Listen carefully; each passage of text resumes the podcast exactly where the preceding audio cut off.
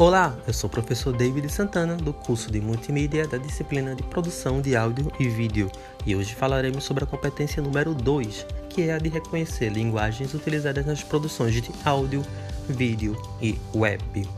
Mas antes, você que é estudante ou não da Rede Pública de Ensino de Pernambuco, não se esqueça de se inscrever em nosso canal do YouTube pelo EducaPE. Você acessa lá, pesquisa EducaPE e se inscreve, pesquisa lá na playlist o nosso curso, existem outros cursos e boas opções aí de informação para você e para todas as pessoas que você conhece, indique a eles, indique amigo, parente, inimigo, enfim. Beleza? Vamos lá.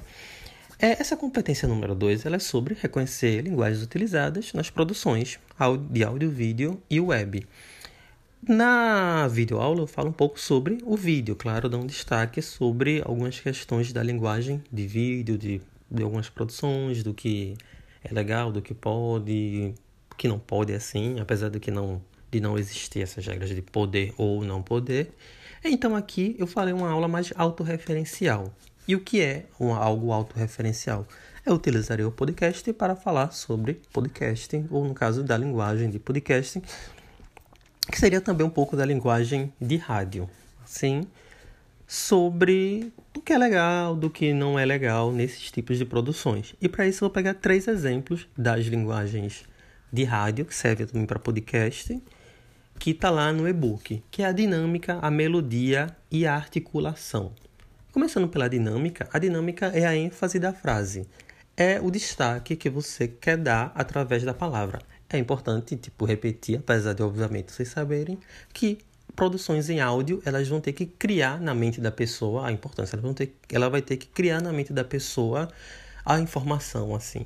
Não, ela, como não há o vídeo, como ela não está visualizando algumas informações de forma da linguagem verbal ou da linguagem visual, então é a linguagem sonora que vai criar isso. E a dinâmica ela cria através da ênfase.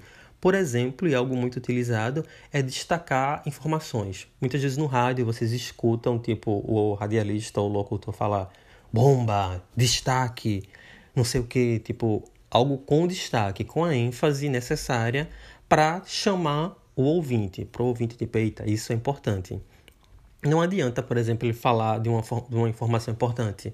Sei lá, Brasil ganhou a Copa do Mundo. Tipo, o Brasil ganhou a Copa do Mundo como se fosse algo, uma informação que não é relevante para o que ele quer passar. Por exemplo, se fosse um programa esportivo de notícias. Então tem que destacar: Brasil, campeão do mundo, ex-campeão do mundo, etc. Se for o caso.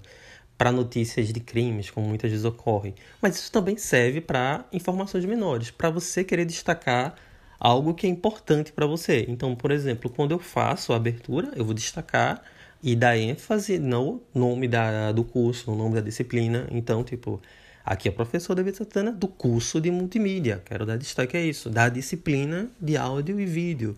É importante, então, você ter esse trabalho de ênfase na entonação para o que quer dar destaque. E isso é a dinâmica. Já a melodia é a seleção de palavras eufônicas. Resumindo, é você evitar cacofonias e evitar aquele, aquela pegadinha. Na, no e-book eu tenho um exemplo de um vídeo bem interessante sobre pegadinhas que o pessoal cai, aquela sacanagem do pessoal que manda e-mail e tal, é bom ficar de olho, mas mesmo em produções para evitar duplo sentido. Por exemplo, quando você fala céu tá claro, se você está apresentando algo que vai falar sobre, é, sei lá, estamos aqui próximo e o céu tá claro, caiu. Pode criar, digamos, uma certa duplo sentido. Qual céu tá claro caiu? O céu que estava claro caiu e vai começar a chover, ou um céu tá claro, o carro caiu. Outros exemplos, tipo amo ela, um exemplo muito bom é essa fada. Então, para algo que você vai falar, tipo, essa fada bela que não sei o que, não sei o que. Essa fada é o nome, inclusive, de um bloco de carnaval. Blocos de carnaval, de carnaval também cria muito esse duplo sentido. É algo a se, a se pensar. Outro que a gente fala muito é o viela, também. Esse tipo de coisa, uma mão, buscaralho, porcada, enfim. Esse tipo de cacofonia é interessante, é a melodia, que é o exemplo sobre isso. É interessante ficar de olho para não ficar uma linguagem truncada. E por fim, a articulação. Articulação, digamos que é a mistura dos dois anteriormente. ela é, deve contemplar a clareza, o volume de voz e a intensidade do volume de voz. A intensidade vai muito com a ênfase que você quer dar, que eu falei no início. E a clareza é algo que talvez eu não tenha alguns momentos, admito, é você falar de forma que fique claro, obviamente. É você tentar evitar falar muito rápido, por exemplo, assim que as pessoas não entendam. Ou você falar também muito pausadamente. A clareza não está só, a falta de clareza não está só em falar é, rápido. Está também você falar muito pausadamente.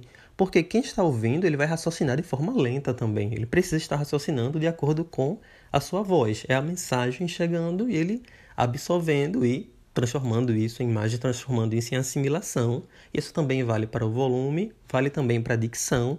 A dicção é um problema que vai muitas pessoas, por exemplo, pessoas com a língua presa podem muito bem trabalhar em coisas de áudio. Mesmo a língua presa pode ser algo que pode ser pode ser algo que pode ser, por exemplo, agora, por isso que autorreferencial é algo muito ruim de se fazer, você repetir a mesma frase duplamente. Você falar pode ser que pode ser vou fazer que eu vou fazer aqui, enfim, dar esse tipo de pausa é complicado na produção de áudio, porque repetindo, o ouvinte ele está acompanhando o seu raciocínio. E voltando para o raciocínio que eu estava falando anteriormente, a dicção, mesmo pessoas com língua presa ou com dicção mais complicada, entre aspas, podem sim trabalhar ou fazer bons materiais de áudio, sabendo se utilizar inclusive disso para para o áudio, sabendo trabalhar a entonação de voz, sabendo trabalhar essa entre aspas falhas, pode sair então algo interessante, não é algo que atrapalhe necessariamente. O importante é saber dosar bem o volume da intensidade do voz, a clareza e o momento em que, dá, que se dará a intensidade e, claro, articulação de alguma forma. É isso, espero que tenham gostado mais ou menos dessa aula referencial. Tentei fazer o melhor. Se não gostaram, entendo. Fico aí aberto a críticas e sugestões. Um abraço, muito obrigado e tchau.